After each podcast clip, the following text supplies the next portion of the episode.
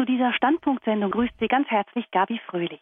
Wir stellen uns in den kommenden eineinhalb Stunden der Frage, müssen wir heute noch Noah sein? Die Geschichte von Noah kennt ja jedes Kind und ich vermute nicht nur die Kinder aus christlichen Familien, sondern wohl auch die meisten der Kinder, die fern von jeder Kirche aufwachsen. Wir finden Spuren der Noah-Geschichte ja auch in unserer Kultur, zum Beispiel Sintflut. Das ist eines von vielen Wörtern aus der Bibel, von denen wir die Herkunft heute oft gar nicht mehr wissen. Oder wir denken an die Taube mit dem Ölzweig im Schnabel und den Regenbogen. Zwei weitere bekannte Bilder aus der Noah-Geschichte, die bis heute die Symbole schlechthin der Friedensbewegung sind. Diese Geschichte von einer Flut, die die Erde überschwemmt und alles Leben ertränkt, bis auf eine Gruppe von Menschen und Tieren, die in einer selbstgezimmerten Arche überleben, das ist ja eigentlich auch ein starkes Bild. Es drückt etwas von der Ursehnsucht des Menschen nach Schutz und Geborgenheit in großer Gefahr aus. Dazu kommt diese enge Schicksalsgemeinschaft von Mensch und anderen Geschöpfen, die da in der Arche schwimmen. Der Regenbogen als Zeichen von Gottes Friedensangebot und Verheißung seiner Menschenliebe. Die anmutige Taube, die die Nachricht von der Rettung bringt. Das ist alles wirklich eine sehr hübsche Geschichte. Aber wenn wir uns mal in diese Geschichte hineinbegeben, dann kann es wohl für die Beteiligten nicht so wirklich hübsch gewesen sein. Man stelle sich vor, alles Leben rundherum ertrinkt. Man selbst sitzt auf einer schwankenden, kuriosen, von allen verlachten Wohnstadt mittendrin und weiß nicht, wohin die Reise geht, noch nicht einmal, ob sie überhaupt irgendwo hingeht. Vollkommenes Vertrauen bei Noah und seiner Familie in diese innere Stimme, die sie als Gottes Stimme erkannt haben. Sonst nichts an Sicherheit. Ansonsten rundherum Regen, Regen, Regen. Keine romantische Kreuzfahrt, wahrlich nicht. Heute, das sagt unsere Referentin, geht es uns als gläubigen Christen oftmals nicht anders in dieser Welt. Ich begrüße bei Standpunkt die Kinder- und Jugendpsychotherapeutin und vielfache Buchautorin Christa Mewes. Herzlich willkommen, Frau Mewes. Guten Abend, Frau Röhlich. Mewes, Sie sind seit sehr vielen Jahren regelmäßig bei Radio Horeb auf Sendung und zwar hier, wie sonst auch immer wieder in anderen Medien, als so etwas wie eine Ruferin in der Wüste. Insofern passt die Sendung mit Ihnen heute auch in die Adventszeit, die ja auch eine Zeit der Buße, der Umkehr sein soll. Wir haben ja auch von dem Rufer in der Wüste, Johannes dem Täufer, immer wieder in der Liturgie jetzt gehört.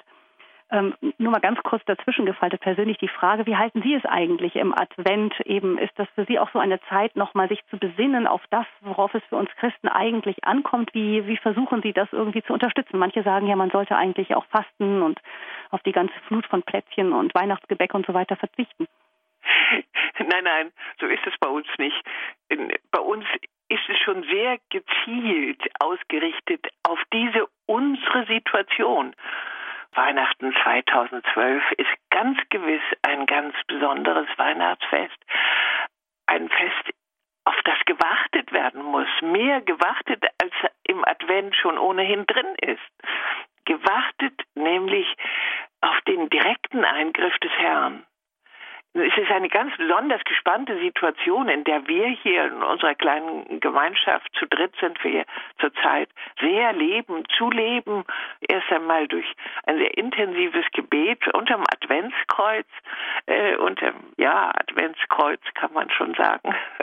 Den Kranz ist gemeint. Wir leben äh, sehr damit natürlich auch mit den notwendigen Vorbereitungen der Liebe, die darin zum Ausdruck kommen, dass wir all derer gedenken, mit denen wir zusammengearbeitet haben, denen wir danken für ihr liebevolles Mitmachen. Äh, da wird dann vorbereitet, da wird zum Beispiel die Arche Noah dann als CD verschickt. Und solche Dinge, aber wir versuchen ganz besonders hinzuweisen auf die Besonderheit dieser unserer Situation. Deswegen machen wir ja auch eben diese Sendung heute, jetzt so kurz vor Weihnachten. Mhm, die Arche Noah auch als ein ein, ja, ein Bild, auf das wir uns besinnen können, um zu schauen, in welcher Situation stecken wir und wie erwarten wir unseren Erlöser in dieser Situation jetzt. Ich sage noch ein paar ganz kurze Sätze zu Ihnen, Frau Mewes. Sie sind Jahrgang 1925, haben in Breslau und Kiel studiert, zunächst Germanistik, Geografie und Philosophie und dann in Hamburg später noch zusätzlich Psychologie. Sie haben dann auch in der Psychologie gearbeitet als frei praktizierende Kinder- und Jugendpsychotherapeutin. Sie leben im niedersächsischen Uelzen und Sie sind Autorin von vielen, von Millionen in der ganzen Welt gelesenen Büchern. So ganz kurz knapp. Sie sind mit 87 Jahren natürlich längst im Ruhestand, der sich bei Ihnen allerdings nicht sehr durch viel Ruhe auszuzeichnen scheint. Sie haben mir am Telefon gesagt, dass Sie immer noch Eltern mit äh, Problemkindern haben, die bei Ihnen anklopfen und um Hilfe äh, bitten. Das sind also, äh, kommen immer noch Menschen weiterhin zu Ihnen und zu Ihrer langjährigen Erfahrung. Ich mache auch immer noch weiter Vorträge, bin noch zu zwei Vorträgen in der vorigen Woche gewesen. In Ihrer langjährigen Praxis haben Sie mit Kindern, Jugendlichen und Familien zu tun gehabt und noch immer zu tun, die mit schweren Störungen zu kämpfen haben. Und Sie sagen, dass an vielen dieser Fehlentwicklungen der Zeitgeist schuld ist, unser moderner Zeitgeist. Wir werden jetzt Ihren Vortrag hören zu dem Thema, müssen wir heute noch Noah sein? Und danach freue ich mich auf das Gespräch mit Ihnen, das auf den Vortrag folgt. Aber wir hören Ihnen nun zunächst erst einmal zu und dann werden wir das Thema anschließend weiter vertiefen. In meiner psychotherapeutischen Arbeit begegnen mir heute nicht selten junge Menschen, Männer sind es meist, die resigniert, schulterzuckend sagen, ach, hat doch alles gar keinen Zweck. Für uns ist da keine Zukunft drin. Milliarden Schulden wird diese Gesellschaft uns überlassen. Und was mutet man uns denn zu? Malochen, Malochen für Schule und Ausbildung und oft dann trotzdem kein Arbeitsplatz, keine Aufstiegschancen. Die besten Stellen schnappen uns die Superfrauen mit all ihrem drahtigen Selbstbewusstsein ohnehin weg. Zum Heiraten sind die sowieso nichts. Wo lässt sich da der Weg zum Glück erkennen? Andere fügen hinzu, ich bin Christ, ja sogar überzeugter Katholik. Aber schon wenn man das von sich gibt, rückt die Umwelt eher ab. Schon ganz und gar, wenn man dann auch noch Vorstellungen vertritt, die mit dem Mainstream nicht übereinstimmen. Zum Beispiel, die darauf hindeuten, dass wir uns am Abgrund, ja vielleicht sogar in der Endzeit befinden. Dazu kommt dann auch doch noch die Klimakatastrophe samt der Erderwärmung und dem Steigen des Meerespegels. Die Flut steigt, ja, was soll uns da noch retten? Wie wahr, sie steigt wirklich die lebensbedrohliche Flut und sie kommt von allen Seiten mit so vielen negativen Zeichen von den verheerenden Erdbeben bis zu so viel Breakdown hier bei uns durch so viel Versagen, so viel Sucht, so viel seelische Schwächungen. Jeder dritte Europäer ist psychisch krank, hat kürzlich eine Studie herausgefunden vorrangig mit Depressionen und Angstkrankheiten. Dass man das voraussah und warnte, der Gefahr rechtzeitig ins Auge zu sehen, weil es ein zu spät gibt für die, die nicht rechtzeitig hören wollen, ist ein schwacher Trost, da wir doch alle im gleichen Boot sitzen. Was kann uns, was kann den verstörten Eltern, den resignierten jungen Menschen denn nun noch helfen? Mit psychotherapeutischen Rezepten allein ist diese wirren Flut gewiss nicht beizukommen. Denn es handelt sich schließlich nicht nur um neurotische Ängste, von denen wir stehen, sondern befinden uns in einer Situation, die mit Recht reale Furcht heraufbeschwört. Gibt es denn für uns noch so etwas wie einen mutmachenden Trost?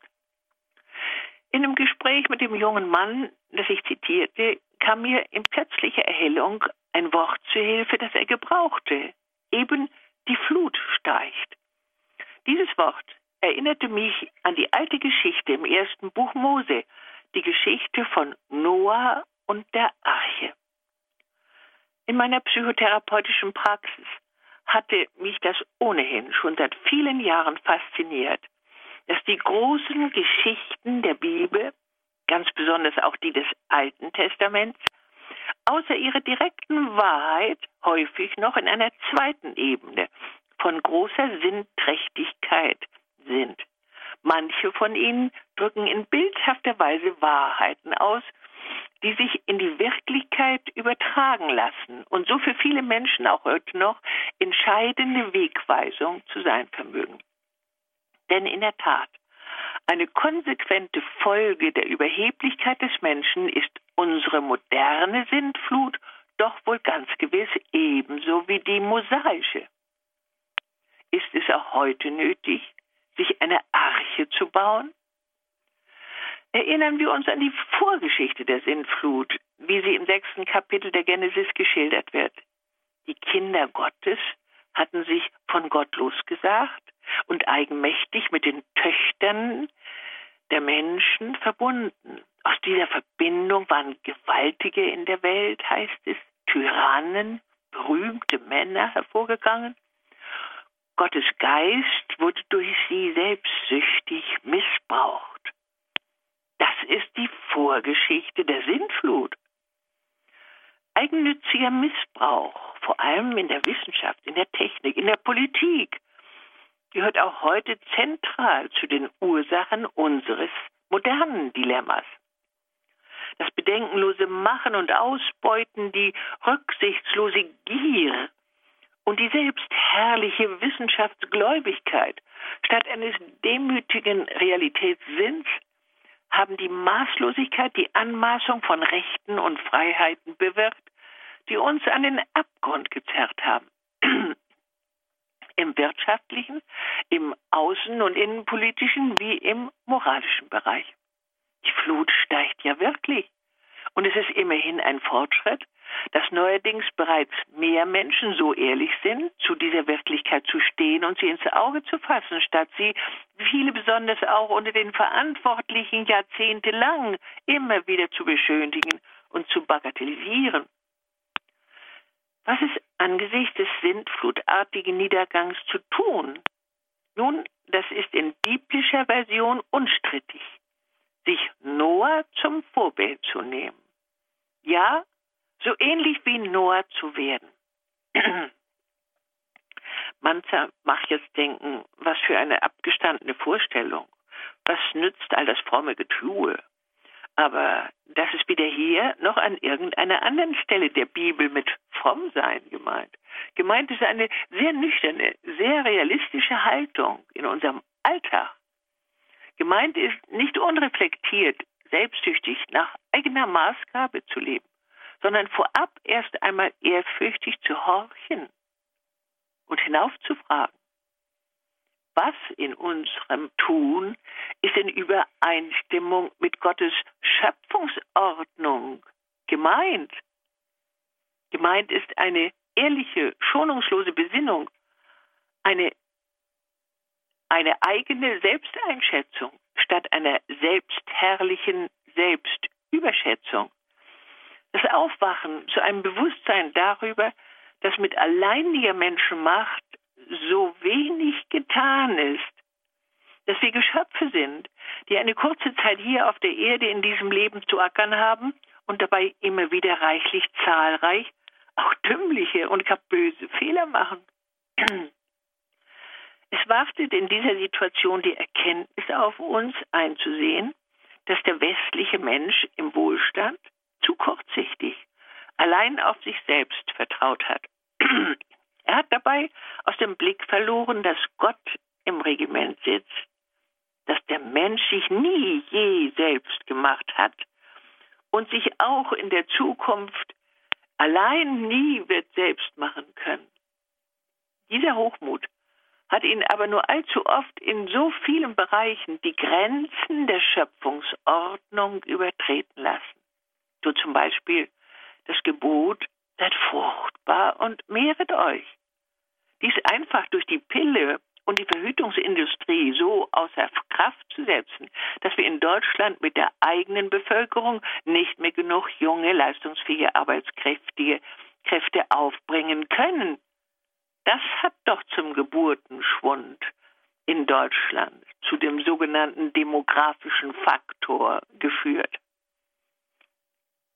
Ein solches nachdenkliches Besinnen ist überhaupt erst in der Lage, die Gefahr zu erkennen, in der wir uns befinden, statt sie zu verdrängen und weiter unnachdenklich in einem Mainstream zu schwimmen, der die Bevölkerung mit Verschleierungen und mit Lügen so eindeckt, dass Klarsicht verloren geht. Aber dazu haben wir keine Zeit mehr, müssen nicht mit direkten Gegenmaßnahmen gegen ein neues nun möglich gewordenes Riesenunwetter der Weltgeschichte, in welcher Art auch immer, geantwortet werden? Wie steht es eigentlich mit einer wachen Beachtung der Tatsache, dass immer mehr Menschen den Kirchen entfliehen, aus ihnen austreten, sich schnöde entsorgen wie einen alten Hut. Und denken wir zu Ende, wenn wir beobachten, dass ferne, agile Religionsgemeinschaften das von christlichem Leben brachliegende Terrain besetzen, wie bei uns im Norden oft schon flächendeckend. Geht es uns nichts an, wenn fremde Religionsgemeinschaften dort Fuß fassen? Welche Integration, von der so viel die Rede ist, findet denn dort nun wirklich, nämlich gerade in der Gegenrichtung bereits statt? Wollen wir meinen, dass der Gott der Christen ungerührt in endloser Geduld diesen Fahrtrichtungen zuschaut?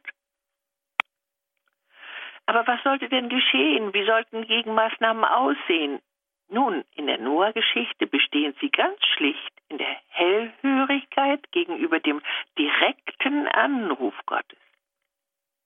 Gott vermittelt Noah erstens die Erkenntnis, dass die Erde verderbt sei und voll Frevel. Zweitens den Auftrag, sich einen Kasten zu machen. 150 mal 25 mal 15 Meter und ihn mit Teer innen und außen abzudichten. Der Kasten solle drei Böden haben, eine Tür an der Seite und ein Fenster oben, etwa 50 mal 50 Zentimeter. Dieser Kasten, so hat Noah verheißen, wird seine und seiner Familie Rettung sein vor der großen Flut. Denn immerhin hat Noahs Gottesfürchtigkeit bereits bewirkt, dass Gott mit ihm einen Bund aufgerichtet hat, der ihm dieses sein Überleben damit garantiert. Die frevelnde, unbrauchbar gewordene Masse Menschen gegen will der Herr der Sintflut preisgeben.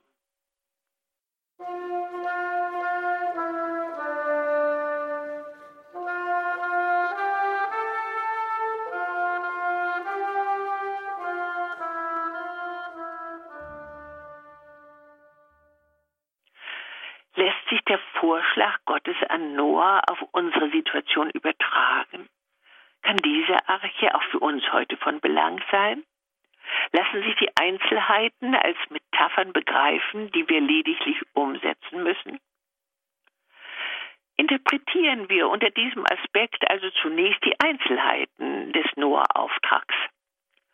Von der Bildergeschichte in die rational-logische Sprache übersetzt heißt dieser Befehl, weite dich nun nicht mehr weiter aus, lebe nun nicht mehr so unbedenklich nach außen, schränke dich eher ein.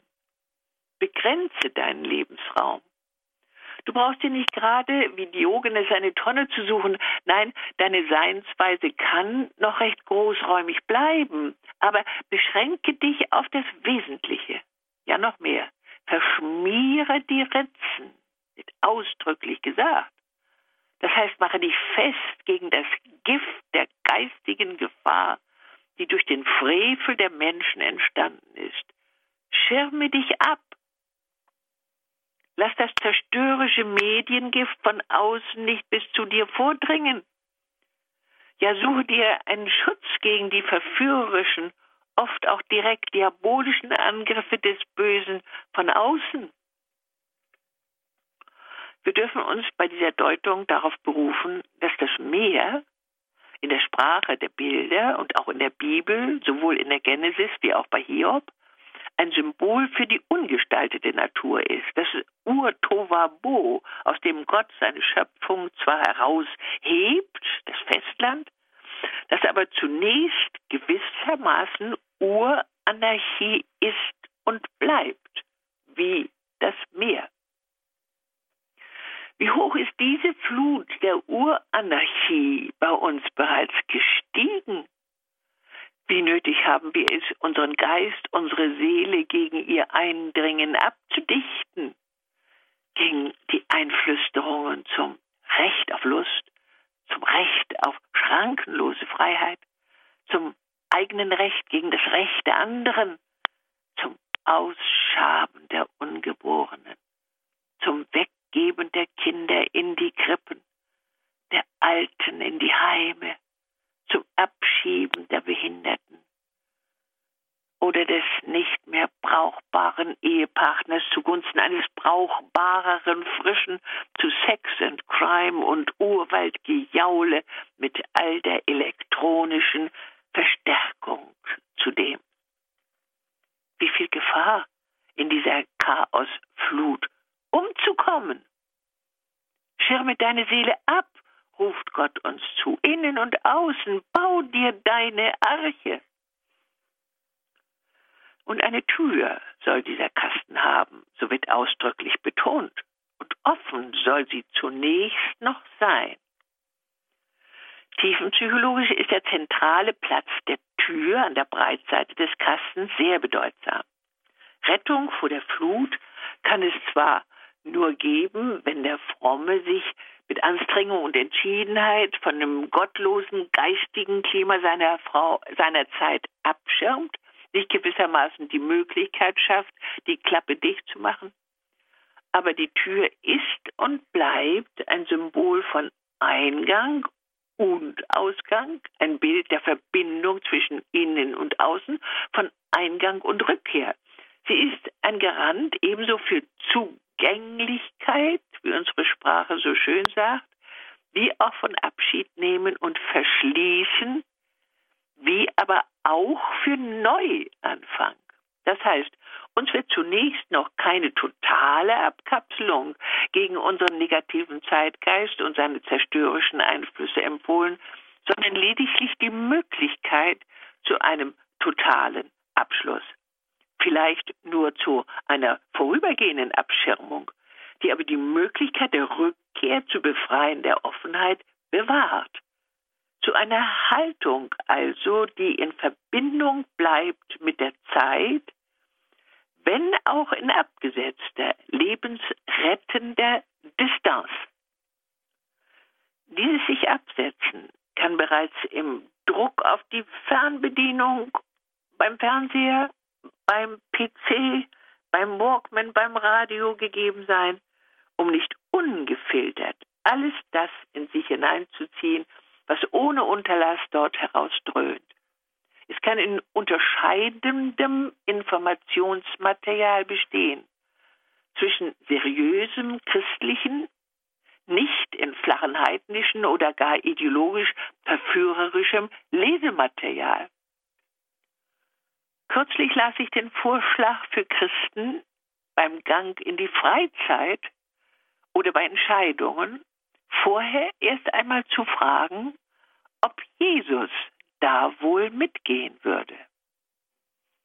Könnten solche Vorbereitungen gewissermaßen wie der Bau einer von Gott anempfohlenen Arche, eines Schutzraums zum Überleben in unserer Situation, nicht doch sehr nötig sein? Über die Tür an der Breitseite wird im Noah-Text allerdings ausgesagt, dass nicht wir, sondern Gott selbst den Zeitpunkt zum totalen Abschirmen bestimmen wird.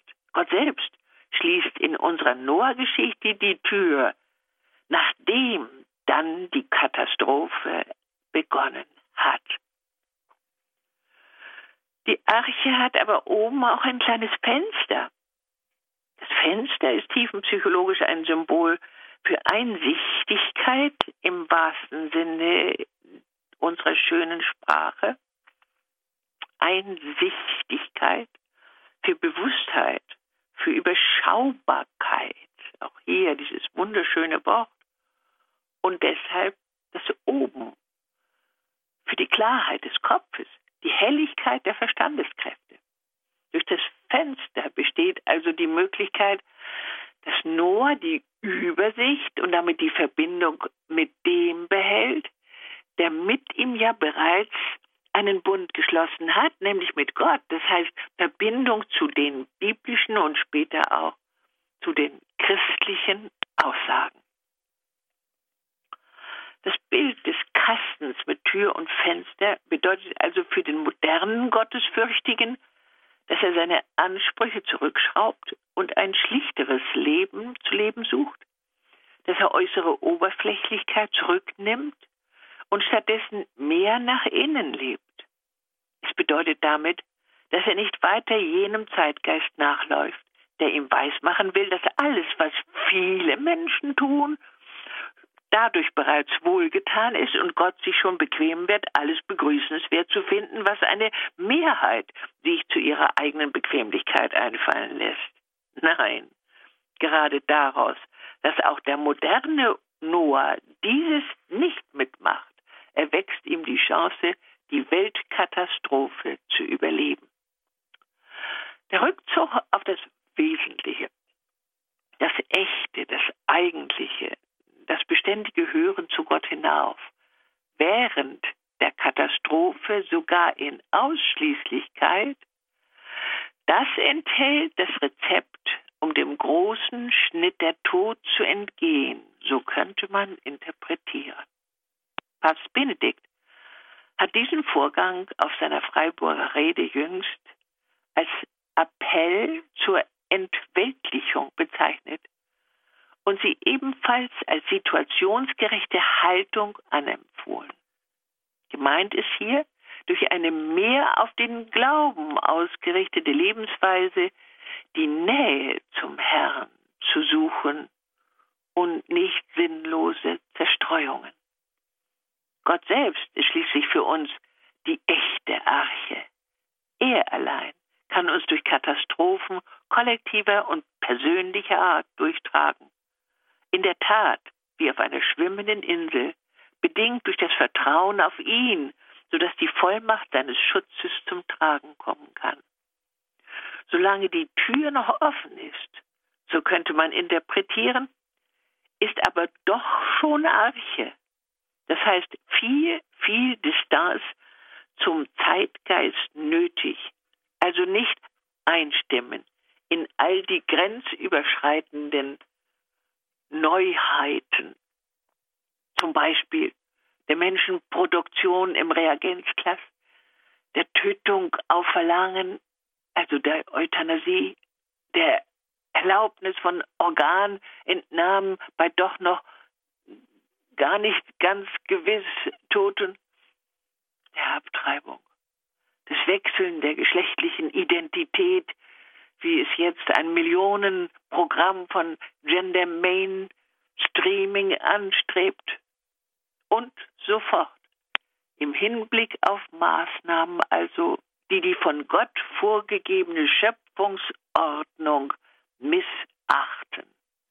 Denn dort steht, so kann man sagen in Bezug auf Gender Mainstream, und das können wir wissenschaftlich unterlegen, als Mann und als Frau schuf Gott den Menschen.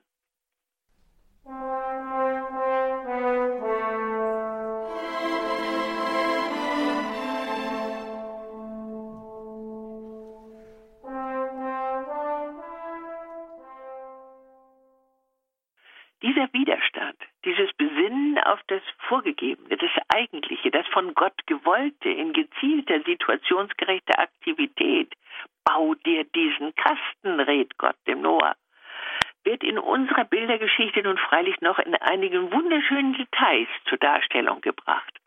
Der Kasten, Noahs Arche, hat bekanntlich drei Böden und viele verschiedene Kammern. Und hier kommt nun auch noch eine zweite Deutungsweise der mythischen Bildersprache zum Zuge, die Subjektstufe. Es lässt sich auch zwischendurch einmal die Arche als ein Bild der Persönlichkeit verstehen. Tiefenpsychologisch kann die Bauart dieser Kasten, dieses Kastens auch ein Bild für den Persönlichkeitsaufbau des Menschen stehen. Drei Böden und viele Kammern hat auch jede Person es gibt auch bei jedem von uns ein Oben und ein Unten in unserer Gestalt, ebenso wie in unserer Seele. Tiefenpsychologisch heißt das, wir sollten angesichts unserer bedrohlichen Situation auch unser eigenes Inneres, persönliches Inneres gründlich ordnen. Und zwar, wie es unserer geistigen Struktur entspricht in ein unteres, in ein mittleres und in ein oberes.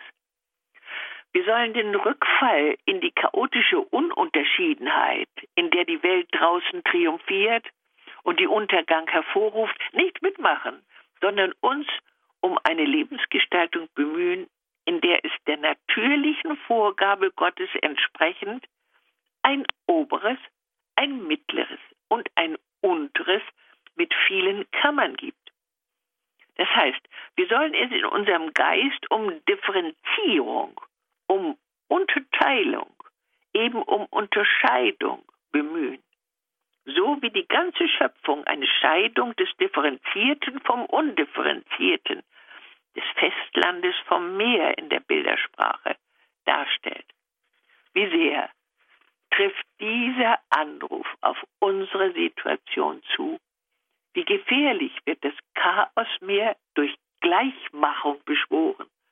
Wie wenig wird es den unwiederholbar verschiedenen Menschen gerecht, wenn wir sie alle in einen Topf, in eine Schule, den Topf der Gleichschaltung zu werfen suchen und wie nötig hat es jeder Einzelne, das Oben und das Unten, das Gute und das Böse, das Niedere und das Höhere voneinander abzuheben, draußen ebenso wie auch in sich selbst. Allerdings die Noah-Geschichte teilt uns auch mit, nach welcher Ordnung wir nun unsere Fracht verladen sollen. Denn Gott teilt die vorgesehene Fracht in drei Kategorien ein. Die unteren, die Vorräte, das zweite, die mittlere, die Tiere, das obere, die Menschen. Und da schließlich auch die Schöpfung selbst in dieser Reihenfolge entstand.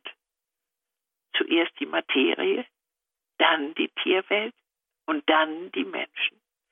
Dürfen wir annehmen, dass der untere Raum mit der essbaren Grundmaterie, der mittlere Raum mit den Tieren und der obere Raum mit den Menschen zu füllen war, wenn auch gewiss nicht im gleichen Topf, sondern durch Kammern abgetrennt, wie es bereits die Feindschaft von Katz und Maus, wie es Sitte und Moral wie es den Unterschied zwischen Europäern und Chinesen nötig machen. Aber diese Einteilung sagt natürlich wesentlich mehr aus, als dort wörtlich steht. Es heißt vielmehr, angesichts der Katastrophe, der an der eigenen Überheblichkeit sich selbst zugrunde richtenden Menschheit, ist der hellsichtige Christ zwar zur Selbstbeschränkung aufgerufen, aber keineswegs zur Selbstverstümmelung. Er darf alle drei Ebenen, sein Körper, das untere, sein Ich und seine Triebe, das mittlere, und seinen Geist, das obere, mit hineinnehmen in diese Arche seiner Überlebenschance, und zwar wohlgeordnet und in bewusster Unterscheidung voneinander abgetrennt. Das heißt, der Mensch darf wohl materiell sein, er darf wohl seinen Körper versorgen. Er darf sogar animalisch und emotional sein in breiter Fülle, wie die große Pracht an Tieren deutlich macht in der mittleren Etage. Denn in Noahs Arche finden ja die wilden Tiere ebenso Platz wie die Haustiere, die Unreinen ebenso wie die Reinen, die Vögel ebenso wie das Gewürm. Herrlich altjüdisch barock ist diese Aussage, denn die Tiere sind tiefenpsychologisch ein Bild für all die bunte Triebhaftigkeit des Menschen in ihm. Und die ist in der Tat auch bei den modernen Menschen in großer Fülle vorhanden. Wie sehr gleichen manche Sitzungen höchster Gremien noch heute den Hackkämpfen im Hühnerhof. Wie viel mitläuferische Schafsnatur regiert in uns allen. Die wird bei uns gegockelt, Faurrad geschlagen. Und wie viel räuberisches, wildschweinhaftes, zickiges, eselhaftes und taktlos elefantöses gibt es doch auch noch bei uns. Dies alles darf sein sagt die Noah-Geschichte. Selbst der Wurm im Menschen hat angesichts der Flutgefahr seine Berechtigung. Und in der Tat, wie viel sind da, wird da heute gekrochen und sich gekrümmt, statt zu widerstehen.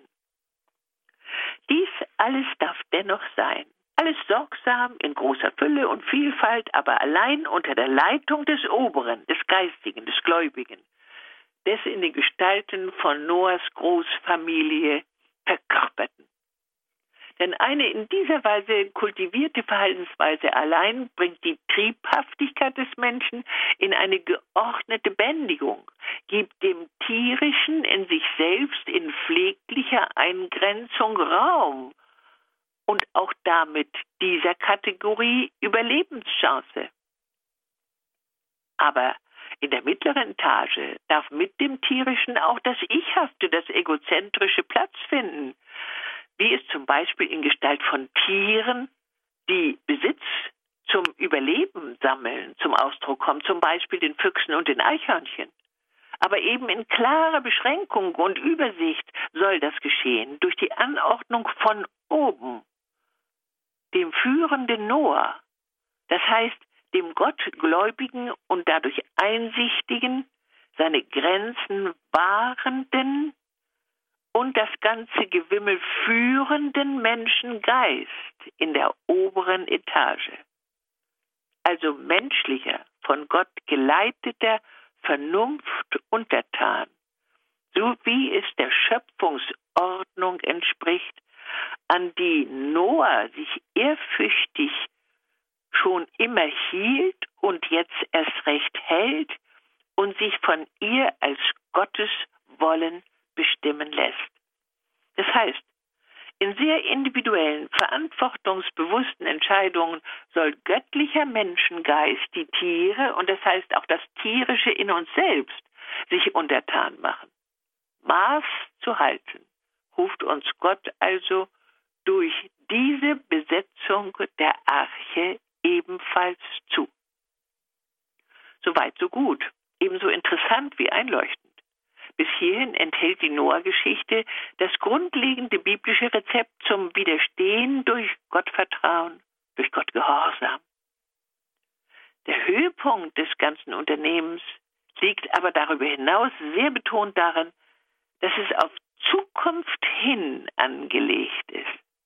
Je ein Männlein und ein Weiblein ist von den Achten gefordert. So wiederholt Gott mehrere Male im Text.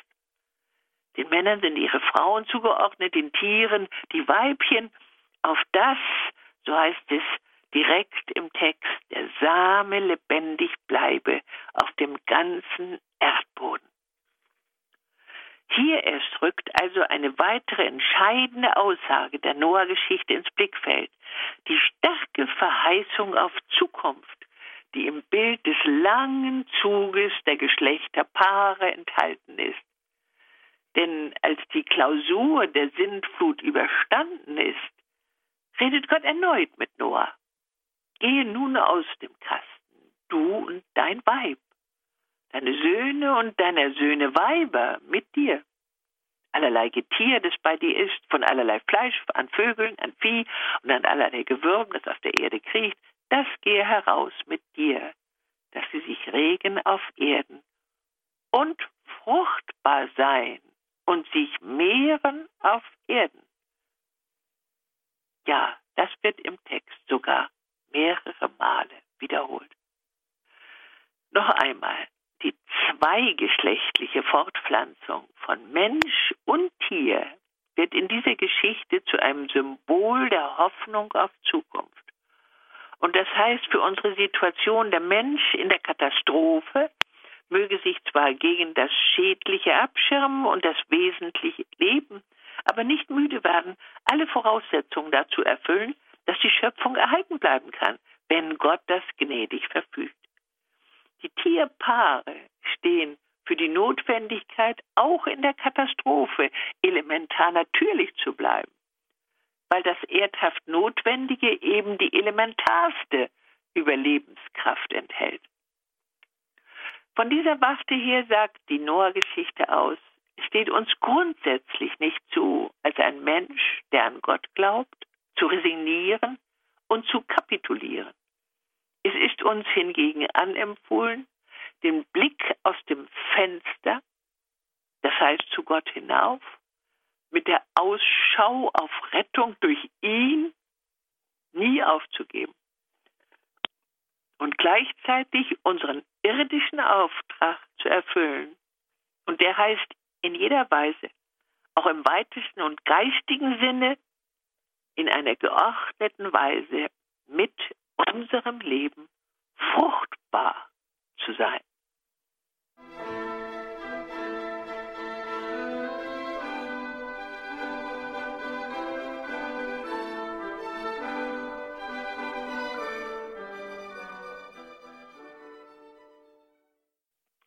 Für den Gläubigen, der so seinen Lebensauftrag erfüllt, ist es deshalb nicht einmal sinnlos, noch heute einen Apfelbaum zu pflanzen, selbst wenn er genaue Kenntnis darüber hat, dass morgen die Welt untergeht. Dieses schöne Bild, das meist Luther zugeschrieben wird, soll uns die Wahrheit verdeutlichen. Es ist nicht unsere Sache, über den Sinn oder die Sinnlosigkeit unseres Tuns angesichts unserer bedrohlichen Situation zu bestimmen oder sie gar zu beurteilen. Wir haben den Auftrag für Gott, das Aufbauende, Gute, Liebevolle, ihm Gehorsame grundsätzlich zu vollbringen. Und dieses Tun führt mit Sicherheit in eine Zukunft, verheißt uns die Arche Noah-Geschichte, weil das Fortpflanzende im weitesten Sinne in sich Gott gewollt, in sich gut und zukunftsträchtig ja in sich ewig ist. Wem das noch nicht einleuchtet, diese Verheißung steht bereits am Anfang der Bibel. In der Mitte, in ihrem Zentrum, wird durch die Erlösungstat Jesu Christi dem Gläubigen die Verheißung des Lebens jenseits des Todes hinzugefügt. Und am Ende der Bibel lässt sich die unmissverständliche Aussage nachlesen, das alles liebende Tun des Menschen, das sich durch keine Apokalypse von seinem Liebesgehorsam für Gott abbringen lässt, jenseits des Todes erhalten bleibt, als ein Ewigkeitswert in der zukünftigen Welt, wie sie auch aussehen mag. Dass uns der Atomkrieg oder ein Meteorit erspart bleibt, ist aus der Bibel nicht ablesbar. Hingegen die geradezu drängende Ermutigung, selbst in der äußersten Gefährdung der Erde ein gotttreuer, ein tatkräftiger, ein die Zukunft vorbereitender Mensch zu bleiben. Denn ein solches Vertrauen, ein solcher Gehorsam hat das ewige Leben zum Lohn. Um dem Chaosmeer der Gottesfeindschaft zu entfliehen, brauchen wir Christen heute also dringend unsere Arche. Die Verfestigung unseres gläubigen Geistes gegen das Mitgerissenwerden hinein in die Flut der Gottlosigkeit brauchen wir den Zusammenhalt der leiblichen ebenso wie der großen Christenfamilie. Brauchen wir die gemeinsame Stärkung im sich ausrichten auf Gott zu und das unermüdliche Rufen nach seiner Gnade. Trotz und mit all unserer Verwobenheit, mit dem tierischen in uns und auf der mittleren Ebene, auch mit dem materiellen, dann auch auf dem auf der unteren Ebene. Ebenso wie mit dem gierigen Ich unserer Seele, das nicht abtötbar ist, also sogar mit diesem Hüten wir das aber wohl geordnet und umgrenzt in den drei unterscheidenden Ebenen, halten wir den Blick klar und dominant nach oben gerichtet. Orientieren wir uns an einer heiligen Person wie dem Noah mit seinem Führungsauftrag, so wird Gott die große Tür zu seiner Arche angesichts der Katastrophe fest für uns verschließen, solange die Flut tobt. Und dann dürfen wir auch die Hoffnung haben, dass der Regenbogen, das Merkzeichen der Begnadung und Versöhnung nach einer Zeit des Bangens und gläubigen Durchhaltens dennoch über uns aufgeht.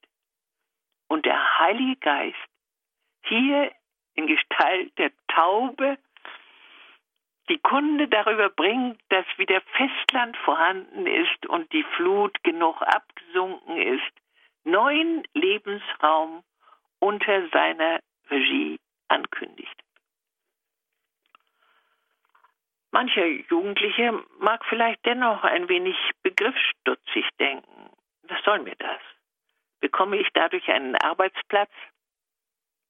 Aber wer so denkt, hat mit dem Bau seiner Arche noch gar nicht begonnen. Auch Sem, Ham und Japhet, die Söhne Noahs, hatten bestimmt andere Pläne, als ihr Vater sie in die Arche liebt. Es ist noch nie, solange die Erde steht, außer in den letzten 40 Jahren so gewesen, dass jeder junge Mensch, wie in unserer Gesellschaft, einfach das werden konnte, was er sich als Berufsziel ausgedacht hatte. Es ist noch nie so gewesen, bis ans Ende des vorigen Jahrhunderts, dass man mit seinem Arbeitsplatz ein Recht auf Altersversorgung bekommt. Dadurch, dass wir nach dem absolut sicheren Pfründen gieren, überwinden wir gewiss nicht die materialistische Grundeinstellung, die die moderne Sintflut heraufbeschworen hat. Die Bedrohung unserer Situation jetzt sollte uns aber veranlassen, an unserer Arbeit stetig, gehorsam und geduldig zu bauen. Das heißt, wir müssen damit aufhören, Rechte zu fordern, die wir im Grunde nicht im Mindesten haben, sondern wir müssen uns daran erinnern, dass eine moderne Arche bauen zu können heißt, mit dem uns vom Schöpfer ausgestatteten Mitschöpfertum Neues, Lebenssteigerndes sogar erfinden zu können und den Bund mit unserem Herrn mit Intensität ständig zu erneuern, ihn zu suchen, ihn in die Mitte unseres Denkens zu stellen und ihn in all seiner Größe dankbar zu lieben, ihn und in ihm dann auch den Nächsten und das, was der Alltag von uns fordert. Dann baut sich die Arche unter, unseren Händen auf. Dann wird uns meist unverzüglich gesagt, wo und was der Herr von mir persönlich angesichts des Herannahens der Katastrophe, auch in Bezug auf die Menschen in unserem Umfeld, uns abfordert. Dann erleben wir, sogar durch neue Wissenschaft bestätigt, dass, wie bereits die in der Noah-Familie verkörpert, die leibliche Familie in solcher Situation das Überlebende ist, weil die Familie eine Vorgabe Gottes ist, weil dort sein Geist, seine Sinnfindung für den Menschen, die Liebe über die Liebe der Eltern zu ihrem Kind, besonders der Mutter, wachsen kann. Wer liebt, kann also gar nicht arbeitslos werden. Denn wer sich der Liebe verschreibt, spürt, wie nötig er in dieser Situation gebraucht wird. Und wer heute das Liebesgebot erfüllt, tut so Wichtiges und unsterblich Richtiges, dass ihm selbst die Furcht vor einem fürchterlichen Morgen mit dem Eintreten der Katastrophe nicht mehr zu lähmen braucht. Distanz zu den mörderischen Trends ist dazu Tag für Tag nötig, aber auch warnende Mission an die sorglos Tanzenden.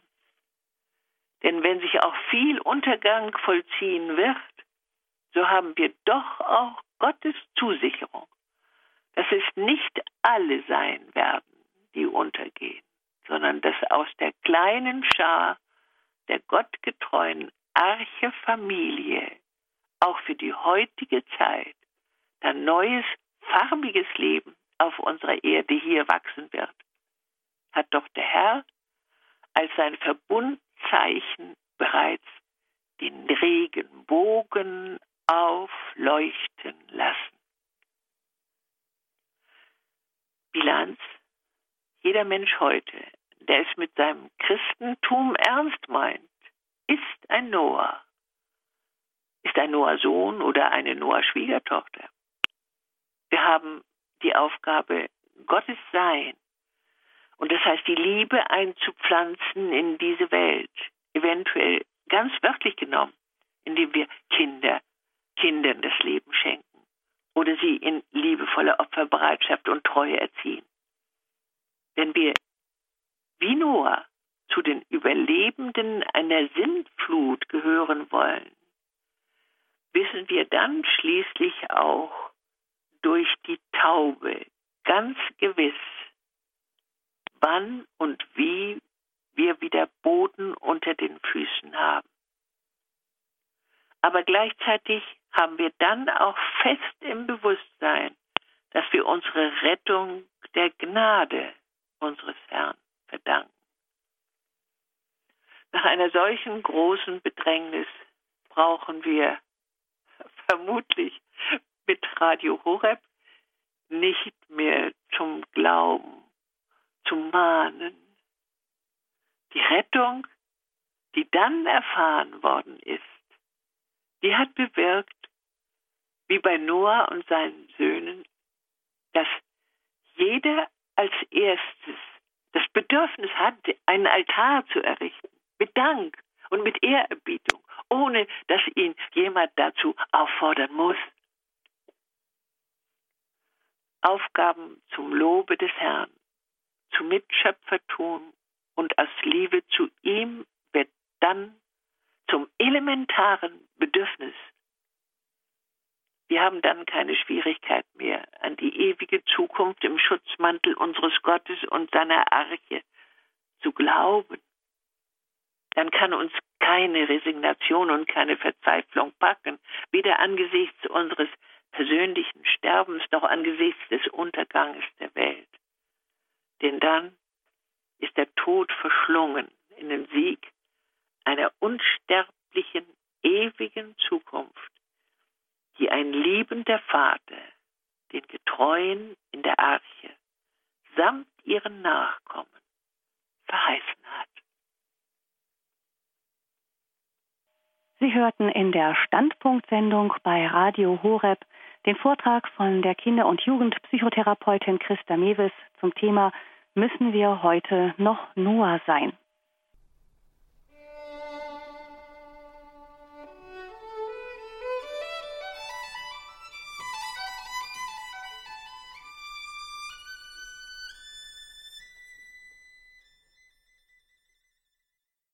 Sie haben eingeschaltet bei der Standpunktsendung bei Radio Horeb mit dem Thema Müssen wir heute noch Noah sein?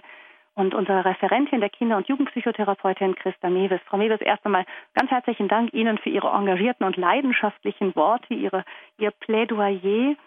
Sie haben, ich, wenn ich es kurz zusammenfassen darf, das, was ich so gehört habe, ist Noah sein, heißt heute für uns Christen, ist ein wichtiges biblisches Bild, eine wichtige Botschaft an uns.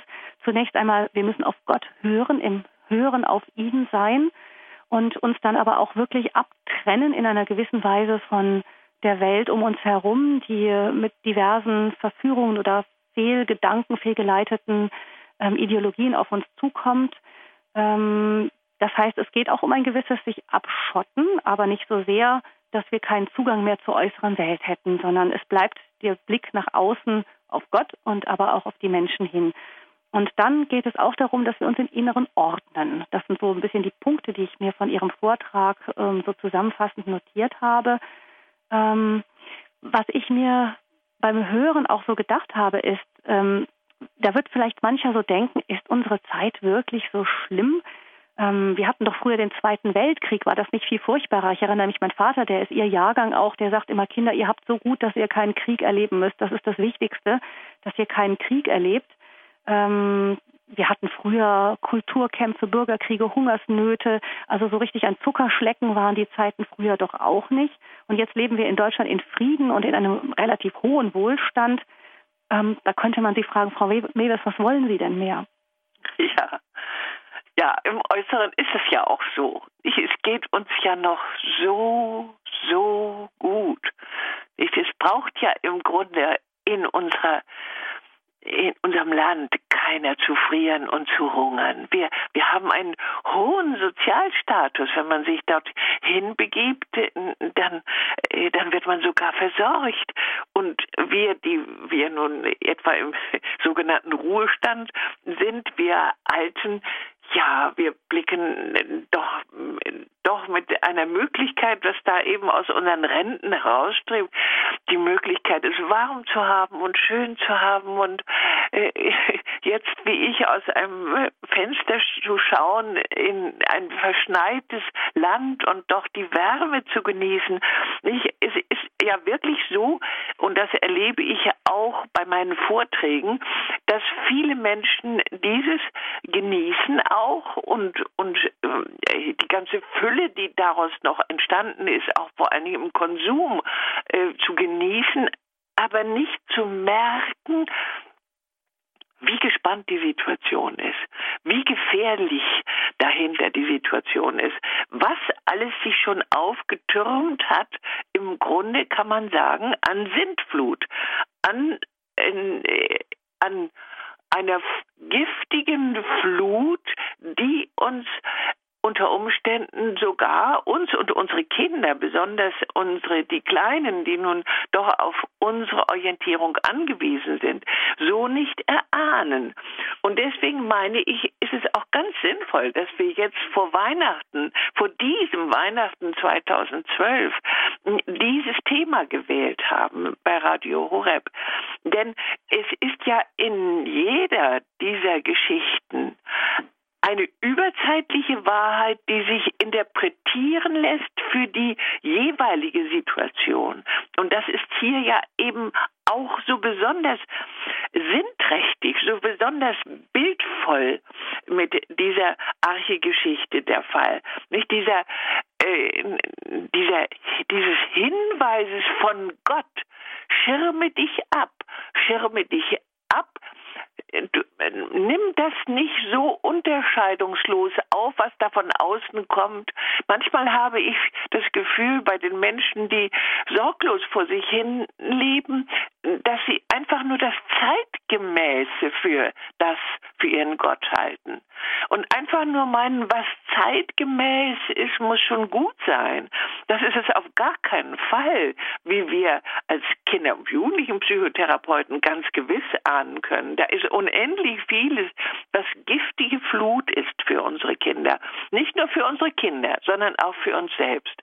Das heißt dann auch, dass die, also wir, wir baden uns im Grunde in unserem Wohlstand, wir lassen uns davon einlullen, denken, uns geht es doch eigentlich gut ähm, und merken gar nicht, wie dann doch von woanders her das Gift einsickert. Ja, ja, das ist gefährlich und äh, lässt sich ja nun auch noch über den geschlossenen Vortrag hinaus noch ein bisschen konkretisieren. Nicht, was mich in den letzten Jahren noch wieder besonders äh, ja aktiviert hat, äh, um es mitzuteilen, weil es nicht bekannt wird. Das ist das neue unausgelesene Material, das jetzt durch den PC auf unsere Kinder zukommt. Da war immer schon das Fernsehen das dann manchmal hieß es dann, ja, das sei nicht angemessen für diese oder jene Kinder oder Jugendlichen da im Fernsehen. Aber im Grunde war auch der Fernseher unausgelesenes Material. Den konnte man den ganzen Tag laufen lassen. Schon wenn man ihn den ganzen Tag laufen lässt und kleine Kinder hat, hindert man damit ihre Entwicklung. Auch dann muss man da schon um in der Sprache der Arche Noah zu sagen, die Ritzen mit Teer verschmieren. Das heißt, auf diesen Fernseher so drücken, dass er nicht als eine Dauerquelle von Lärm und Reizüberflutung schon da ist. Schon die Reizüberflutung kann uns mindern in unserer Hirnentwicklung, auch uns Erwachsenen immer noch zum Beispiel. Ja, das heißt also, das ist so ein Punkt, wo wir uns ähm, abschotten sollten, wo wir beim Noah-Bild zu bleiben, dieses Ritzen, Verstopfen. Das ist, glaube ich, für die meisten, die Radio Horeb hören, auch relativ einleuchtend. Ich denke, es wird nicht sehr viele Hörer geben, die ähm, ständig den Fernseher nebenbei laufen lassen. Ähm, aber vielleicht können Sie uns doch noch mal sagen, was passiert tatsächlich, wenn, also Sie, Sie sagten eben, diese Gifte, die, die in der in der Umwelt für uns jetzt sind, vielleicht manchmal etwas unerkannt. Wo werden Sie als Jugend- und Psychotherapeutin mit solchen Giften konkret ähm, ähm, konfrontiert. Können Sie da einfach noch mal ein paar Beispiele mehr nennen, sodass wir merken, hm, da müssen wir wirklich schon aufpassen. Vielleicht auch solche, wo man wir als Katholiken nicht gleich so anspringen wie bei der Dauerberieselung des Fernsehers durch den Fernseher. Ja, die größte Not, die neue Not, dass noch nicht irgendwie nun in eine Ausgelesenheit nicht der einzelnen Schübe, wie sie in der Noah sind, dann ja stattfinden sollen bei uns, äh, nicht noch nicht in diese Schubladen geraten sind, sondern unausgelesen vorhanden. Das ist ja vor allen Dingen eben, dass die Kinder und Jugendlichen sich dieses Apparates, wenn er ihnen zur Verfügung gestellt wird, und er wird ihnen jetzt ja auch schon durch die Schulen, jedenfalls partiell zur Verfügung gestellt, dann äh, geraten sie in eine große Freude erstmal an dieser Weise, sich technisch äh, mit der Welt zu verbinden. Und äh, da äh, verstehen, äh, entstehen interessanterweise bei den Geschlechtern unterschiedliche spezifische Gefahren, die wir jetzt in der Praxis auch schon zu sehen bekommen. Ich habe in der letzten Woche allein äh, zwei Fälle von Chatten äh, von besorgten Eltern erlebt, schwer besorgten Eltern, die zum Beispiel die Erfahrung gemacht hatten, dass sie ihre kleinen, süßen elf, zwölfjährigen, auch schon eine neunjährige, dass die sich als erwachsen darstellen, einen falschen Namen angeben, aber dennoch mehr oder weniger jedenfalls eine Adresse angeben, greifbar werden für die, die ihnen antworten und sich hier nun leider herausgestellt werden, dass unter den Menschen, die jetzt antworten, häufig schwer gestörte Menschen sind, meistens Männer. Bei den kleinen Mädchen die dann das Bedürfnis haben, weil sie ein pädophiles Bedürfnis haben, weil sie manchmal äh, auch das Bedürfnis haben, äh, ja, den Pubertierenden äh, sexuell zu begegnen. Hier dieses mit sehr viel Schleue, mit sehr viel liebevoller Verbindungssuche in, an die Kinder herankommen und sie dann häufig in der Tat in solche Fallen hineinlocken. Ich habe das selbst als erstes für übertrieben gehalten, als ich das gehört habe.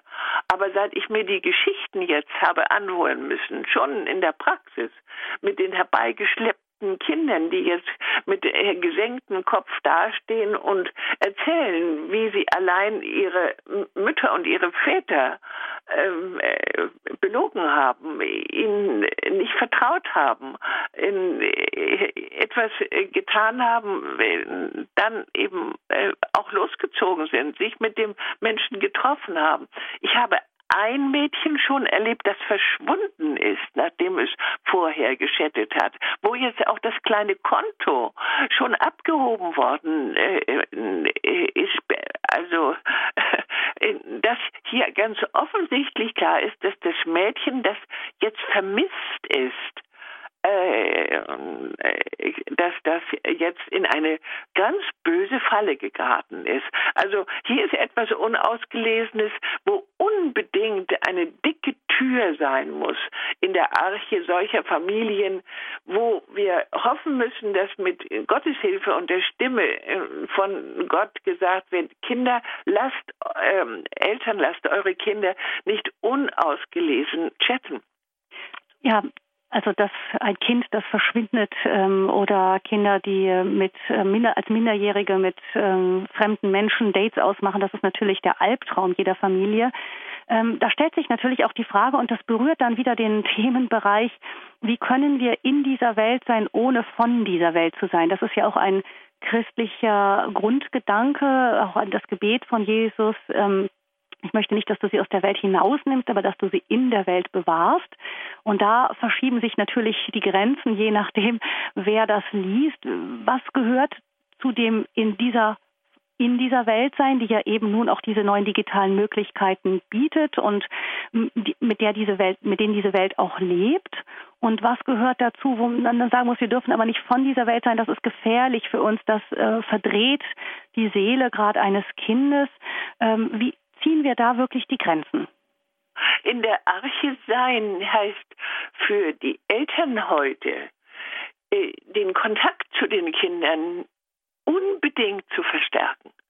Die Eltern müssen sich viel mehr um die Kinder kümmern. Je mehr sie in, in lärmenden Großschulen im Kollektiv sitzen oder sogar schon äh, sehr früh ins Kollektiv geraten sind, ähm, umso mehr müssen sie diese Verbindung zu Vater und Mutter äh, unbedingt, äh, am liebsten mindestens in einer Mahlzeit, die Familie sich zusammenfinden und darüber hinaus eben Einzelkontakte, Mutter und Tochter. Das sind Gespräche zwischen Mutter und Tochter, die müssen stattfinden in dem Augenblick, wo bei der Tochter die ersten Härchen wachsen. Das heißt also, wo sich zeigt, dass jetzt die, äh, die Präpubertät eingesetzt hat und damit der Drive hin zu einem Mann, der liebt und liebt und ewig liebt und der große Prinz ist. Nicht diese Sehnsüchte, die dürfen nicht einfach so, äh, so natürlich sie sind und so äh, verständlich sie sind. Und dieses Verstehen muss auch im Kontakt mit drin drin sein. Das muss aber in dieser Arche, in dieser, hinter dieser Tür, nicht? Deswegen ist die Tür in der Arche ja so wichtig, im Intimraum zwischen Mutter und Tochter geschehen. Und genauso bei den kleinen Jungen. Bei den kleinen Jungen ist es noch viel schlimmer eigentlich. Also jedenfalls, weil es schon ein bisschen länger die Gefahr dauert mit dem PC, weil hier eben auch gerade bei den Kindern am Beginn der Pubertät mit all ihrer so berechtigten Neugier, mit dem Aufspringen des Testosteron in ihrem Leib, nicht dieses zu natürlicherweise von Gott gewollten Weise das Hinkommen zum anderen, der ja nachher als Noah mit seiner Ehefrau und als Sam und Hem, als Hem und Japhet äh, jetzt die große Familie bilden sollen und den Schwiegertöchtern. Ja, da ist dann tatsächlich für mich noch die Frage immer, ich meine, dass, dass das wichtig ist, verstehen wahrscheinlich viele Eltern. Aber wie man das dann schaffen soll, das ist dann ja die Frage. Die Kinder kommen ja dann irgendwann in die Vorpubertät und Pubertät und ähm, stellen einfach fest, dass die Eltern völlig uncool sind und die Gleichaltrigen sind alle viel cooler.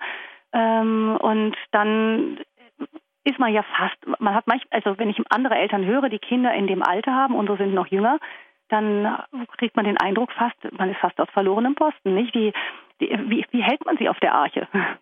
Das ist man nicht, ich weiß es ganz genau. Wir haben jetzt erst mit unserem großen Verein eine Tagung gemacht mit lauter Eltern, die das schaffen, die ja auch dann äh, die Arche Noah aufgeführt haben als Musiker, nicht? Und die begreifen das alles. Und zwar begreifen sie es, weil sie von Anfang an eine Noah-Frau eine, ein Noah gewesen sind, weil sie von Anfang an Gottes Gebot beachtet haben. Das heißt, ihr habt dieses hilflose Paket jetzt geschenkt gekriegt von mir, denn ich habe das Leben dieses Kindes gemacht. Es ist euch anvertraut, es ist euch geliehen. Ihr habt jetzt einen ganz großen Auftrag, denn dieses Kind ist noch gänzlich, gänzlich offen für alles und Ihr habt die Aufgabe, ihm zum Leben zu verhelfen und vor allen Dingen zum Lieben zu verhelfen, zur Bindung an euch zu verhelfen. Und das alles muss in der ersten Lebenszeit geschehen. Da sind Sie jetzt bei meinem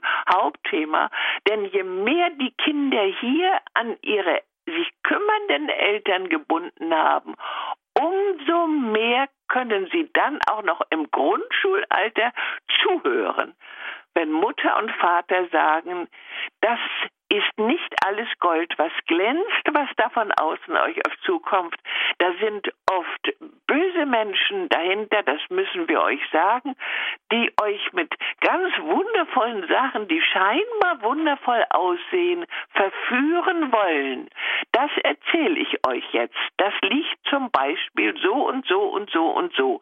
Und das alles muss bei diesen Kindern heute in dieser dramatischen Sintflutsituation schon im Grundschulalter am besten auch am Familientisch mit Fremdschilderungen und dann immer wieder hinter verschlossener Tür zwischen Vater und Sohn und Mutter und Tochter intensiv besprochen werden. Wenn man das tut, wenn man in dieser Weise Gott gehorsam wie ein Noah lebt in dieser verzweiflungsvoll schlimmen Zeit, dann hat man auch dafür gesorgt, dass die Kinder schon im Aufwachsen ja etwas haben, was sie fasziniert, weil es ihren Begabungen entspricht. Man hat mitgeholfen, dass da eine musikalische Begabung, eine sportliche Begabung, eine technische Begabung, eine praktische Begabung, Wasser bekam, also eine gute Kammer in der Arche Noah bekam, in der er dieser, äh, dieser seinem Hobby, sagt man dann, nachgehen kann. Je mehr die Kinder hier schon einen Ansatz bekommen haben, ihre Begabungen auszufalten, so machen wir die Erfahrung. Umso mehr sind sie dann noch gesichert gegen, dagegen, dass ohne Tür und ohne verschmierte Ritzen die böse, giftige Flut auf sie eindringt und sie hinwegreißt in den Untergang. Denn dahinter steht ja sehr oft ganz direkt Untergang, wie in diesen drei Mädchenfällen, die ich schilderte. Und bei den Jungen nicht anders. Die können auf XXX drücken, dann kommt sofort die Pornografie. Sie stehen sofort in der vollen Pornografie. Wenn sie in dieser Weise auf das Wildschwein oder auf das Hausschwein geprägt werden, nicht, ich habe Ihnen das ja erzählt, dass wir Schweinisches, dass wir alles Tierisches in uns haben, in unserer Arche, dass es auch sein darf. Aber dass es natürlich bei unseren Kindern unbedingt auch äh, schön gut gehalten werden muss, da oben äh, in der kleinen Kambüse unter dem Fenster, in dem Noah sagt, das ist keine Haltung für dich. Du sollst jetzt ein Menschenkind sein und nicht etwa ein kleines wildes Raubtier oder gar ein schmutziges Tier. Also ich höre daraus zwei Punkte. Wichtig gegenüber den Eltern, äh, gegenüber den Kindern ist es auf der einen Seite, dass wir versuchen, die Arche für sie auch attraktiv zu gestalten. Das heißt, dass wir einfach für sie da sind, dass wir das ihnen geben von klein auf, was ihren Urbedürfnissen entspricht, dass wir sie nicht alleine lassen. Und auf der anderen Seite aber auch, ähm, das, da hat man ja vielleicht manchmal ein bisschen Scheu vor, die Sintflut beim Namen zu benennen. Also ihnen nicht sozusagen, das ist ja ähm, doch etwas, was man gerne möchte, den Kindern irgendwie ein positives Weltbild vermitteln, ihnen sagen, die Welt ist gut, du darfst dich da geborgen fühlen, du darfst ähm, ohne große Ängste und ohne große Verklemmungen aufwachsen, sondern nein, man muss schon auch deutlich benennen, da sind Gefahren und das sind nicht nur die Autos, die über die Straße rollen. Richtig. Und vor allen Dingen immer wieder sich darum bemühen, das Bessere, das Positivere als ebenso lustvoll, als ebenso neugierig machen daneben zu stellen. Nicht, dass man, dass sie zum Beispiel ein, eine Gemeindearbeit finden, in der ein ein, ja, ein kreativer Mitarbeiter jetzt diese Arbeit äh, mit den Firmlingen macht im, in der Vorfirmenzeit und dergleichen. Dass sie hier das, das Fenster der Arche im Blick behalten dürfen und können. Das heißt, es gibt ein wunderschönes Leben. Und das ist das Leben im Schutz unseres Gottes. Nicht, das ist das Leben im Schutz dieses Jesus Christus, der für uns auf die Erde gekommen ist und uns so schöne viele Dinge gezeigt hat, die wir sogar auch im Spiel dann nachvollziehen dürfen. Wir dürfen dann auch eben bei der Brotvermehrung dabei sitzen. Wir dürfen dann auch in, ich meine jetzt in solchen Spielen mit den Kindern in der Gemeinde. Wir dürfen dann auch äh, voller Angst schreien, weil wir meinen, dass das Wasser zu hoch kommt. Wir dürfen uns, wir dürfen dann auch die Message nach Hause bringen oder auch immer wieder von den Eltern vermittelt bekommen. Aber du brauchst keine Angst zu haben. Erstens sind wir Eltern da, Vater mit seinem dunklen Stimme, vielleicht auch sogar mit seinem Bart, mit seinen starken Muskeln, der sich ja beschützt. Aber dann gibt es darüber hinaus den himmlischen Vater. Nicht? Und unseren Jesus, der uns begleitet bei Tag und bei Nacht. Und wenn man ihm das in der Grundschulzeit spätestens vor allen Dingen auch mit Hilfe zusätzlich von Gemeindearbeit vermittelt, dann haben sie eine fantastisch zugeschmierte, mit, mit Teer zugeschmierte Arche, in der sie dann auch diese Sintflut sogar überstehen können. Denn darauf kommt ja alles an, auch für jeden einzelnen Menschen, dass er nach auch dem chaotischen, vielleicht nach einem krisenreichen Pubertät, in der er auch nicht an sich selbst denkt und herumläuft in der Arche und guckt, ob er sich nicht vielleicht mit mit, mit einem Schaf oder mit irgendetwas anderem identifizieren kann. Nun merkt, ich bin ein Mensch, und zwar ich bin ein geliebter Mensch von Gott, und ich darf sein, ich darf jetzt wieder Festland unter meinen Füßen haben. Und das ist ja auch so wunderbar. Das ist in meinem Vortrag kaum zum Ausdruck gekommen, nur zum Schluss ein ganz klein bisschen. Dass ja Noah dann, nachdem er wieder auf dem Festland war, das Festland wieder fest geworden war. Vorher war es ja alles Schlamm. Stehen ja, äh, in dem die, der Rabe ja noch keine Heimstatt fand. Äh, das ist auch ein wundervolles Bild dafür, dass, es, dass wir schwankende Krisenzeiten haben, in dem es noch nichts Festes gibt, auf dem wir nun unsere Tür wieder öffnen könnten, sondern dass wir warten müssen, bis Gott uns die Taube schickt, diesen, dieses Symbol des Heiligen Geistes mit einem Ölzweig darin. Wundervoll sind diese Bilder alle. Mit einem Ölzweig, das Öl, das Öl, der Ölbaum ist ein Symbol und äh, der heilige Fluss aus diesem Öl ist ein Zeichen des Heiligen, des Begnadeten durch Gott das ist jetzt wieder so deutlich in dir auch, dass du dadurch deine Seele dadurch Festland unter den Füßen hast. Also ein junger Mensch hoffentlich spätestens dann. Oder manchmal auch, wie der verlorene Sohn, erst nach einigen fürchterlichen Katastrophen, aber wieder endlich Festland unter deinen Füßen hast.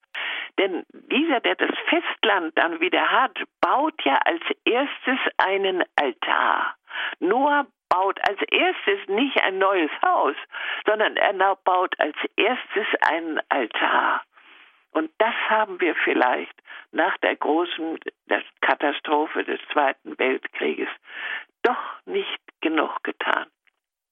Nicht? Und deswegen sind alle diese äh, großen Bilder immer je, jeweils wieder. Wir brauchen dann nur diese äh, Geschichten noch einmal wieder in unsere Situation zu übersetzen. Dann sehen wir, inwiefern das für uns auch wieder relevant sein kann. Das wollte ich nur gerne noch hinzufügen. Und mhm. ähm, Sie sprechen immer wieder dabei, Frau Mewes, von dem Wir. Ist das dann wir, wirklich die kleine Familie?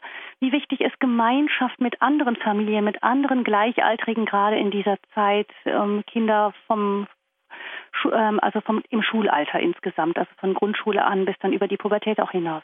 Aber natürlich ist es so, wir sollen hier jetzt dann, wenn wir auf dem Festland wieder sind, uns nicht nur beschränken auf die Urfamilie, wie ja zunächst. Ich, mich hat es immer ein bisschen enttäuscht, wenn ich so viel über die Arche Noah nachgedacht habe, dass die Großmutter da nicht mit drauf ist auf der Arche. Ist sie ja nicht. nicht äh, sie ist deswegen nicht drauf, weil sie auch manchmal zu viel Einfluss ausübt. Es soll ja nicht zurück. Es soll, ist alles auf Zukunft Zukunft gerichtet. Und weil es auf Zukunft gerichtet ist, kommt es darauf an, dass erst einmal die Urfamilie zusammenhält. Das ist als erstes gesagt. Nicht Familie ist da, wo Zukunft ist in der Katastrophe muss die Urfamilie zusammenhalten. Das ist auch unsere allgemeine Erfahrung durch die Geschichte hindurch. Äh, Frank Schirmacher hat es wunderschön einmal dargestellt in seinem Buch mit einem geschichtlichen Beispiel, dass es beim Überleben auf die grundsätzlich auf die Urfamilie viel mehr ankommt, auf ein noch so heldisches Single. Das überlebt lange nicht so leicht. Also Zusammenschluss, dann natürlich auch dennoch mit Großmutter und Großvater, die so viel geleistet hat in der Nachkriegszeit. Nicht ganz gewiss auch mit den Paten, mit der Weiterten, mit dem Clan, aber darüber hinaus eben auch mit den Gemeindefamilien. In Österreich geschieht es herrlich, in, im Salzburger Land, mit Hauskirchen, die sich dann eben rotierend jede äh, Woche sogar wieder an einem Samstag oder so treffen um dann auch die Singles mit hineinzunehmen, die Armen, die keinen Partner haben, nicht weil er ihnen weggelaufen ist, weil sie keinen gefunden haben oder weil er schon gestorben ist. Nicht auch diese drei Single-Kategorien gibt es ja in großer Zahl. Und wir sollten sie in unserer Situation, die so so archehaft ist, die sollten wir vorsorglich schon dafür sorgen, dass es hier mehr Kontakte gibt zur Familie. Hm. Ich erinnere mich da an ein anderes Bild, das ein Priester mir mal genannt hat. Er sagte, früher war es so, dass wir, ähm, es war wie die Zeit der Dinosaurier, da konnten die Dinosaurier, da war es warm genug, ihre Eier überall hinlegen und konnten darauf vertrauen, dass die Sonne sie wohl schon ausbrüten würde. Dann wurde es kalt und überlebt haben die Tiere, die Warmblüter, die ihre Tiere in ihrem Leib ähm, herangezogen haben und dann später in Höhlen äh, sich um sie gekümmert haben, sie versorgt haben und so verglich er diese Kirchenzeiten mit diesen verwandelten Erdzeiten, dass es heute auch so ist, man kann nicht einfach nur ähm, loslassen und das läuft schon, sondern wir müssen uns viel mehr kümmern. Das ist ja auch wie dieses, dieses in einer Geborgenheit aufwachsen, wieder auch ein anderes Bild für die Arche. Ne? Auch in der Kirche das Gleiche. Wir brauchen Gemeinschaften, in denen gerade für die Kleinen ähm, die Wärme erfahrbar ist und die Geborgenheit erfahrbar ist, diese Ursicherheit, die ihnen dann hilft, später ins Freie zu laufen. Ja, eben. Das ist ein sehr, sehr wichtiger Aspekt, dieses als eine Lebensnotwendigkeit zu sehen. Und um Lebens, Überlebensnotwendigkeit geht es ja in diesem großen Bild. Aber was mich darüber hinaus dann auch immer noch wieder so fasziniert, das ist ja, dass der Einzelne angesprochen wird. Noah wird angesprochen. Noah, nicht das, äh, Gott hat als ich ein Du zu diesem gläubigen, hinauffragenden, klugen, diszipliniert lebenden Menschen, nicht, der zu ihm hinauffragt, nun gegründet. Und in diesem Noah kann das Überleben geschehen. Und wenn Sie das umsetzen auf unsere Zeit, dann kommt natürlich auch dieses immer noch zum Ausdruck was wir ja im Thema schon hatten. Jeder von uns ist also durch so eine Geschichte, soll angesprochen sein, ein Noah zu werden. Ein solcher Noah, der dann ja bewirkt, zum Beispiel dadurch, dass er die Hoffnung nicht aufgibt. Gott hat ihm ja gesagt, es wird eine große Sinnflut kommen und sie werden da drin alle untergehen oder ihr. Daraufhin hat er nicht gesagt, na ja, dann na, mit mir die Sinnflut, sondern er hat gehorcht, dass Gott ihm den Befehl gibt, sein Überleben mit Gottes Hilfe vorzubereiten. Weihnachten 2012 ist ein ganz besonderes Weihnachten, weil dadurch, dass jeder von uns sich mit Noah identifiziert, eine besondere Gestaltung des Weihnachtsfests in den Mittelpunkt stellen sollte. So glaubenszentriert wie möglich, weil er dadurch mit zum Überleben beitragen kann.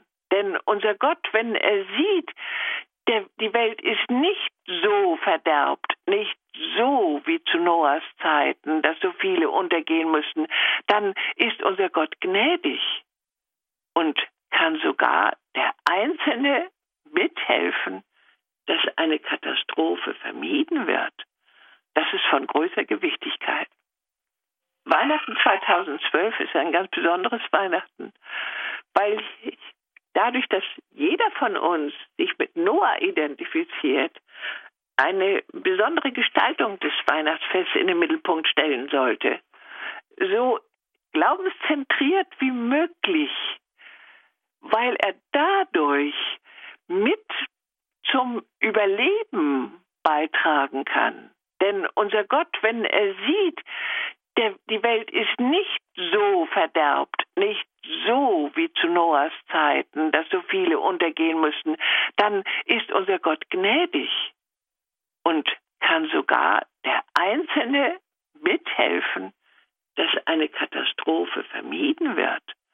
Das ist von größer Gewichtigkeit. Das ist, glaube ich, dann tatsächlich dieser Ausblick, den wir mitnehmen können nach dieser Sendung. Müssen wir heute noch Noah sein, ist Ihr Thema gewesen. Christa Mewes, Kinder- und Jugendpsychotherapeutin.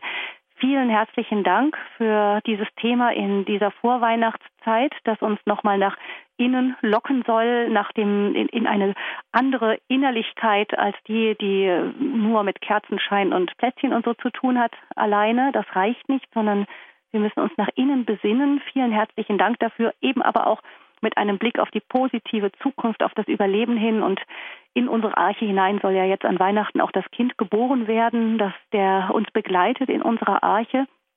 Dankeschön, Frau Mewes, für Ihren Vortrag und Ihnen Dankeschön, liebe Hörerinnen und Hörer, für Ihr Zuhören. Ich verabschiede mich. Mein Name ist Gabi Fröhlich. Danke nochmal an Christa Mewes und einen gesegneten restlichen Adventssonntagabend Ihnen noch.